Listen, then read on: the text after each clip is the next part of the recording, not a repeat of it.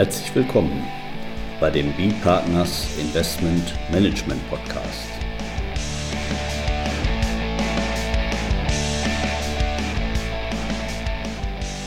Immer wieder Mittwochs, kurzer Wochenrückblick, was in unserer Beratungspraxis besonders interessant war.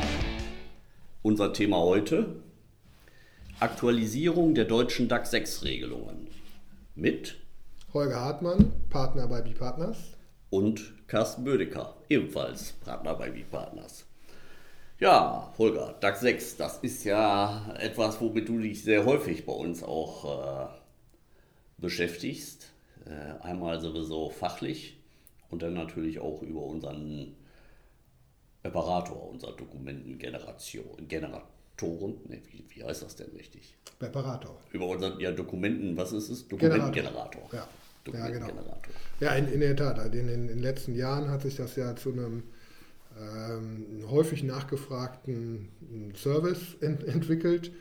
Ähm, und wir äh, haben also doch eine, eine Vielzahl von, von DAX 6-Prüfungen, sowohl mh, hm, nach deutschem als auch nach Luxemburger Recht. Mh, hm, die Umsetzung der entsprechenden DAX 6-Richtlinie ist da ja äh, nicht wesentlich, aber in, in, in Details ähm, etwas unterschiedlich umgesetzt worden in beiden Jurisdiktionen.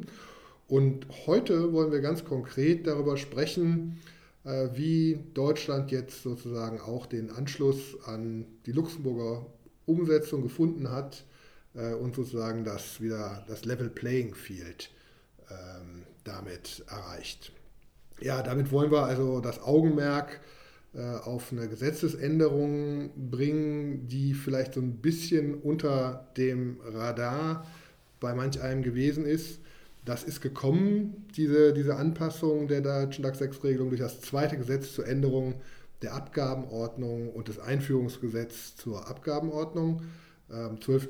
12. Juli das ist, das verabschiedet worden. Name, ne, wenn ich dir da mal ins Wort fallen kann. Darf ich, dachte, ja. ich dachte, da wäre jetzt hier irgendwie seit ein gute Kita-Gesetz oder sowas, wäre jetzt das gute DAX 6-Gesetz. Aber da ist man dann doch irgendwie äh, an, ja, formal verhaftet, was ja auch nicht falsch ist. Ne? Man, muss ja, man muss das Marketing ja nicht schon mit dem Namen des Gesetzes starten. Ja, ich, ich vermute mal, die sind, die sind da so ein bisschen zurückhaltender gewesen, einfach mit dem äh, Framing, weil letztlich ist es ja, äh, sie, sie holen nur das nach, was sie eigentlich von Anfang an hätten äh, in, in der Abgabenordnung regeln sollen. Also das, was, haben, was wir noch vergessen haben, gesetzt. Genau, so könnte man das könnte man es bezeichnen. Ja. Worum, worum geht es da konkret? Also ich, ich, ich nenne vielleicht einfach mal kurz, kurz die Normen, in, in denen die, die Änderung stattgefunden hat. Wir verlinken Ihnen das natürlich auch äh, in den, in den Show Notes äh, auf unsere Lesefassung. Da finden Sie immer die aktuellen Gesetzestexte inklusive auch der Begründung aus den Regierungsentwürfen und gegebenenfalls auch ähm, den Protokollen des, ähm, äh, des Finanzausschusses. Ähm, hier im konkreten Fall ist das nicht so wahnsinnig ergiebig, aber ganz grundsätzlich haben Sie da immer die neuesten Regelungen als, ähm, als Lesefassung. Ja, worum geht es? Also äh, im Paragraphen 138e Absatz 3 findet sich die Definition für die verbundenen Unternehmen. So, das äh, verbundene Unternehmen ist ein Tatbestandsmerkmal, das für, für einige der, der Kennzeichen unter der DAX 6-Richtlinie ähm, oder wie im Englischsprachigen wird dann von Hallmarks gesprochen, eine, eine, Relevanz entfalten kann. Kann ich vielleicht gleich mal so aus unserer äh, reichen Erfahrung berichten. Ähm, bei uns jedenfalls ist der häufigste Anwendungsfall äh, die, die sogenannte steuerbefreite Zahlung, ähm, die eben nur dann DAX 6 relevant wird, wenn sie stattfindet zwischen verbundenen Unternehmen. Sprich, wenn beim zahlenden Unternehmen äh, diese Zahlung als Betriebsausgabe berücksichtigt werden kann, während beim Empfänger die Zahlung aufgrund einer sachlichen oder persönlichen Steuerbefreiung äh, nicht der Steuer unterliegt. Komme ich vielleicht gleich auch nochmal drauf zu sprechen, äh, ähm, die Besonderheit, aber erstmal, um, um da so einzuführen, äh, das, das ist also eins, eins der mehreren Kennzeichen und besonders wichtigen Kennzeichen, bei denen das überhaupt eine Rolle spielen kann. Und diese, diese verbundenen Unternehmen, die man also identifizieren muss im Rahmen einer solchen DAX 6-Prüfung, äh, für die gibt es im Wesentlichen ähm, vier, vier Anwendungsfälle oder, oder vier äh, ähm, Alternativen, bei denen es zu ähm, der Einordnung als verbundene Unternehmen kommen kann. Und eine davon, und nur für die hat diese Gesetzesänderung Relevanz, ist die Nummer zwei ähm, der insgesamt vier Fallgruppen. Und danach äh, handelt es sich um ein verbundenes Unternehmen, wenn eine Person über eine Beteiligungsgesellschaft, also nur mittelbar, mehr als 25 Prozent der Stimmrechte an der anderen Person behält. So, das war soweit äh, einfach ver verständlich. Das ist sogar im, im, Gesetzestext so vorgesehen, dass man das sozusagen durchrechnet durch Multiplikation der Beteiligung oder der, der Höhe der Stimmrechte an der Beteiligungsgesellschaft und der von dieser gehaltenen Zielgesellschaft.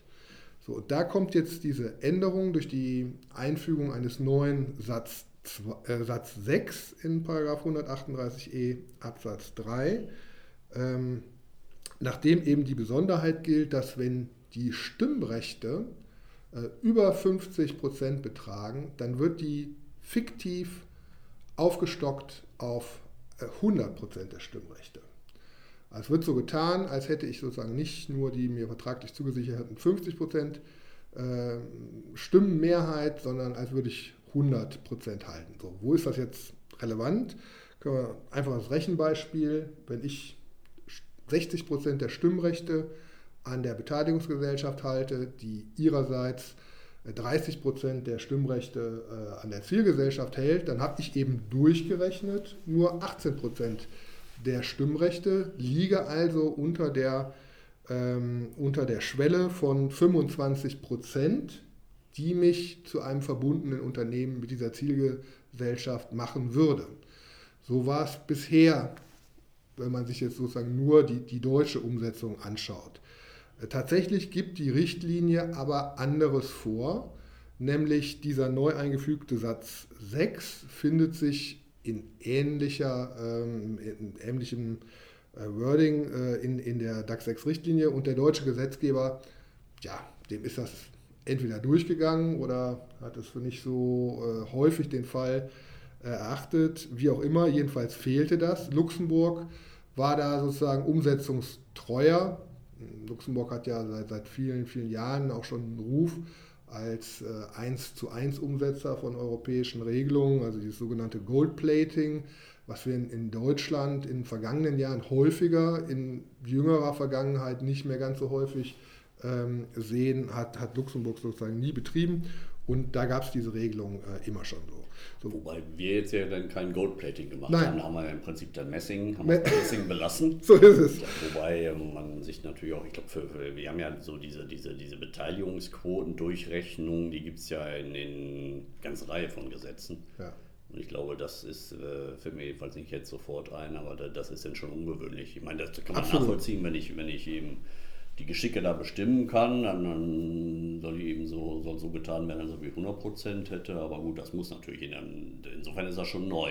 Ist, ja. ist auf jeden Fall neu hier äh, na, na, na, in, in, Deutschland, also um das nur kurz sozusagen äh, abzubinden.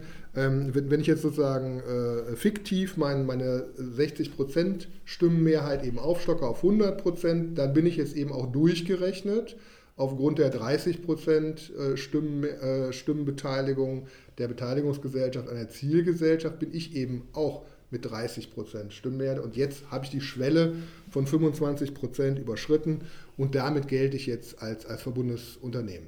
Also jetzt wirklich nur, ähm, wenn Sie in der Praxis sozusagen einen Fall haben, den Sie sich, weil Sie beispielsweise nur einen deutschen Intermediär haben, durch die deutsche Brille angeschaut haben, also bis Mitte des Jahres, wären sie in dem Fall sozusagen nicht äh, zur Erfüllung dieses, dieses Kennzeichens gekommen.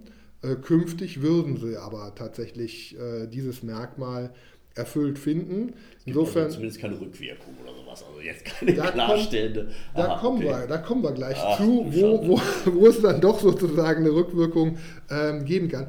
Nur ganz kurz noch zur Ergänzung. Für uns ist das jetzt sozusagen nicht, nicht ganz was Neues, weil in den meisten Konstellationen, die wir uns anschauen, ähm, haben wir eben Intermediäre, sowohl in Deutschland als auch in Luxemburg. Das heißt, wir schauen uns bei unseren DAX 6-Prüfungen in aller Regel ohnehin das Ganze immer unter den, äh, mit dem Blick auf beide äh, Rechtsordnungen an, sodass das für uns sozusagen nichts, äh, nichts grundstark Neues ist. Aber äh, allgemein gilt das natürlich, da ist künftig drauf zu achten. So, und jetzt kommen wir zu der Frage, wo sich, kann sich denn da jetzt eine Rückwirkung ergeben? Äh, das kommt sozusagen aus der zweiten ähm, Anpassung. Auch das sozusagen nur das Nachziehen der Vorgaben ähm, der DAX 6 Richtlinie. Da findet sich nämlich auch noch eine Ergänzung im Paragraphen 138h Absatz 2 der Abgabenordnung. So, der behandelt nun eine, eine ganz bestimmte Konstellation von grenzüberschreitenden ähm, Steuergestaltungen, nämlich die sogenannten marktfähigen grenzüberschreitenden Steuergestaltungen. Das ist so ein, so ein ganz besonderes Tierchen, ähm, insbesondere in der, in der Anwendbarkeit, wenn man da reinkommt, dann hat man nämlich ähm, nicht nur eine einmalige Pflicht der Meldung dieser Gestaltung, sondern daraus erwächst sozusagen eine kontinuierliche Beobachtungspflicht, äh, die dazu führt, dass ähm, alle drei Monate, so denn eine relevante Änderung stattgefunden hat, beispielsweise äh, ist noch ein neuer Investor äh, mit eingestiegen, muss eine solche Nachmeldung dieser Änderung erfolgen. Und da sind diese Angaben, die in diesen Nachmeldungen ähm, erfolgen müssen, erweitert worden bei den marktfähigen grenzüberschreitenden Gestaltungen, äh, auch um die Angaben zu verbundenen Unternehmen. Und das bedeutet jetzt sozusagen ganz konkret in der Praxis, wenn Sie jetzt also äh, eine Steuergestaltung, die marktfähig war, dieses Kennzeichen also erfüllt hatte äh, und deswegen in den Anwendungsbereich von 138h Absatz 2 fällt, gemeldet haben, auch schon vor der Änderung äh, durch das ähm, zweite Abgabenordnung Änderungsgesetz und bestimmte äh, Unternehmen eben nicht als verbunden galten, dann müssen wir natürlich jetzt mit Inkrafttreten dieser Änderung beim nächsten drei Monats Reporting sich das nochmal anschauen und äh, so sie denn da äh, mit diesem neuen fiktiven Aufstocken von einer äh, Stimmenmehrheit auf 100 Prozent letztlich doch zu einer 25 äh, Prozent durchgerechnet äh, betragenden 25 Prozent Beteiligung, müssten sie dieses jetzt, verbunden, jetzt als verbunden geltende Unternehmen auch tatsächlich noch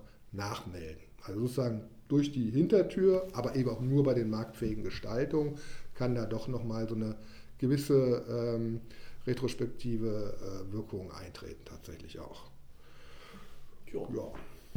ja dann das, äh, ist das doch ein interessanter Einblick, vor allen Dingen, weil man das doch leicht übersieht, wie du gesagt hast, da diese diese Änderung und das kann ja natürlich durchaus eben Folgen haben. Und wie du gesagt hast, eben sag mal, treten die Folgen ein bei den sozusagen mittelbar gehaltenen Ganz genau. Geschichten. Nicht? Dadurch genau. erhöht sich jetzt bei dieser Betrachtung eben diese Beteiligung.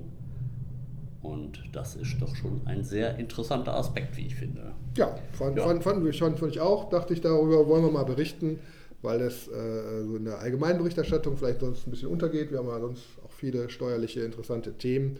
Aber wie gesagt, die, die Gesetzesänderung äh, verlinken wir äh, Ihnen wie gewohnt sozusagen auf unsere, unsere Lesefassung nochmal zum, zum äh, Eigenstudium. Ja, oder dann würde ich doch sagen, bedanken wir uns bei unseren Zuhörern. Das tun wir. Hiermit. Sagen bis zum nächsten Mal. Ja, ne? bis zum und, nächsten Mal. Äh, ja. Äh, raus in die Sonne. Ne? So ist es. also. Vielen Dank. Bis zum nächsten Mal. Tschüss. Tschüss.